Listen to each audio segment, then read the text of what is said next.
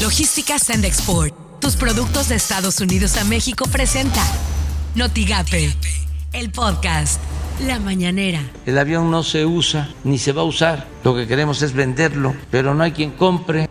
Ayer se rompió récord en vacunación, que es algo importantísimo. Más de 800 mil vacunados. Le deseo la recuperación al expresidente Felipe Calderón. Deseo de manera sincera que salga adelante. Esto suena en Noticias MBS con Luis Cárdenas. Vamos a ver cuál es la reacción que tiene el presidente López Obrador sobre una crítica durísima de otro medio internacional, ahora un medio francés, pues que la verdad es que no estaba ahí en el escenario de nadie, no, no, no estaba en la mira, eh, que, que de pronto viniera una editorial de este tamaño por el diario Le Monde. Critica el diario francés la injerencia que tiene el presidente Andrés Manuel López Obrador en el INE y en el INAI. Asegura que ha violado la constitución al tomar postura en la contienda electoral por las mañanas con Ciro Gómez Leiva. Hoy terminan las campañas de este proceso electoral.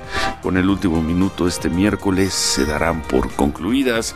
Vienen tres días, tres días de receso antes de la elección del domingo.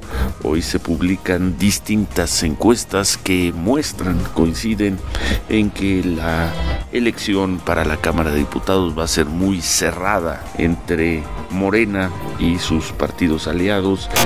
Así las cosas en W Radio. Y mayo se ubicó como el mes más violento del 2021, concluyó con 2.462 víctimas de homicidio doloso en el país, un promedio de 79 diarias, de acuerdo con el conteo diario del Gabinete de Seguridad Federal. Guanajuato se mantuvo como la entidad más violenta, con 276 asesinatos. Le siguen el Estado de México, Baja California, Michoacán, Jalisco, Chihuahua, Guerrero y la Ciudad de México. Imagen informativa con Pascal Beltrán del Río. La Secretaría de Salud reconoció 4.272 muertes más por COVID, aunque aclaró que 92% de ellas ocurrieron en 2020 y que eh, pues hasta ahora eh, se les reconoce como fallecimientos por coronavirus. Eh, pues estas muertes eran, digamos, clasificadas como sospechosas, ahora ya se les reconoce plenamente. ¿Por qué, tuvieron, por qué tuvo que pasar un año para que se diera conocer esta cifra.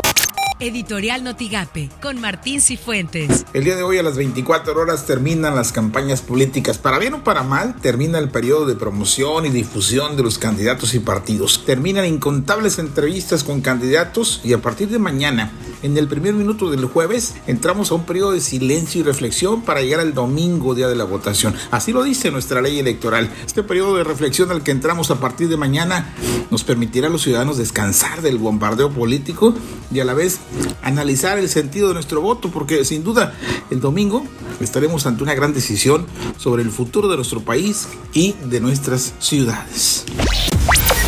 Estas son las portadas del día de hoy. Periódico Contacto, Cabeza de Vaca se compromete para tener en Tamaulipas elecciones en paz.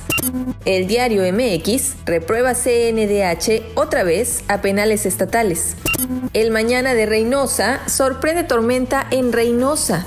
Reforma, urgen a gobierno seguridad en elección. La jornada, con 14.663 millones de dólares, récord de remesas entre enero y abril. El Universal, en 40 mañaneras, Andrés Manuel López Obrador metió mano en el proceso electoral.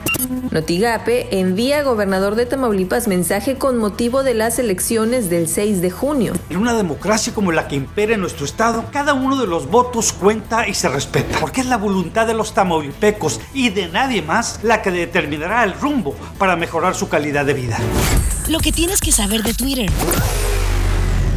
Arroba Felipe Calderón les comparto que me hice una prueba de COVID y salió positiva. Por fortuna los síntomas son leves y estoy bien. Me encuentro aislado y en reposo. Arroba Aristegui Online. El 6 de junio se suspendería jornada de vacunación, anuncia Alomía. Arroba N Televisa-com. Este miércoles terminan las campañas y se agudiza la violencia en todas sus formas contra los candidatos. Arroba Heraldo de México. Cierran campaña sin reportar 22% de los candidatos. Arroba siglo-de-torreón. Estados Unidos anunció este martes su decisión de poner fin al programa Permanezcan en México creado por el gobierno del ahora expresidente Donald Trump. Logística Sand Export, tus productos de Estados Unidos a México presentó Notigate, el podcast.